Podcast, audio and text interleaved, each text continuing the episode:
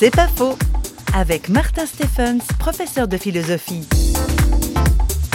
On a beaucoup dit que l'homme a beaucoup de mal à accepter l'absurdité des choses. J'en suis pas sûr. J'ai affaire euh, chaque jour à des élèves qui sont en grande majorité athées, mais ça leur va très bien. Et ce qui est terrible pour eux, le choc qui les met dans une situation inconfortable, c'est de voir que peut-être cette hypothèse, leur vie aura un sens. Mais ça demande une conversion de sa vie telle que ça change tout. Si oui, je porte un prénom pour être appelé par l'absolu, par Dieu, pour faire que ma vie soit un chemin de progression qui va me permettre de donner tout mon fruit. Mais ça, ça veut dire que je peux plus euh, passer 4 euh, heures par jour euh, devant un jeu vidéo, je peux plus. Et finalement, cette interdiction de se dire que ma vie a un sens, eh bien, elle est confortable parce qu'elle nous autorise à ne pas la prendre vraiment au sérieux.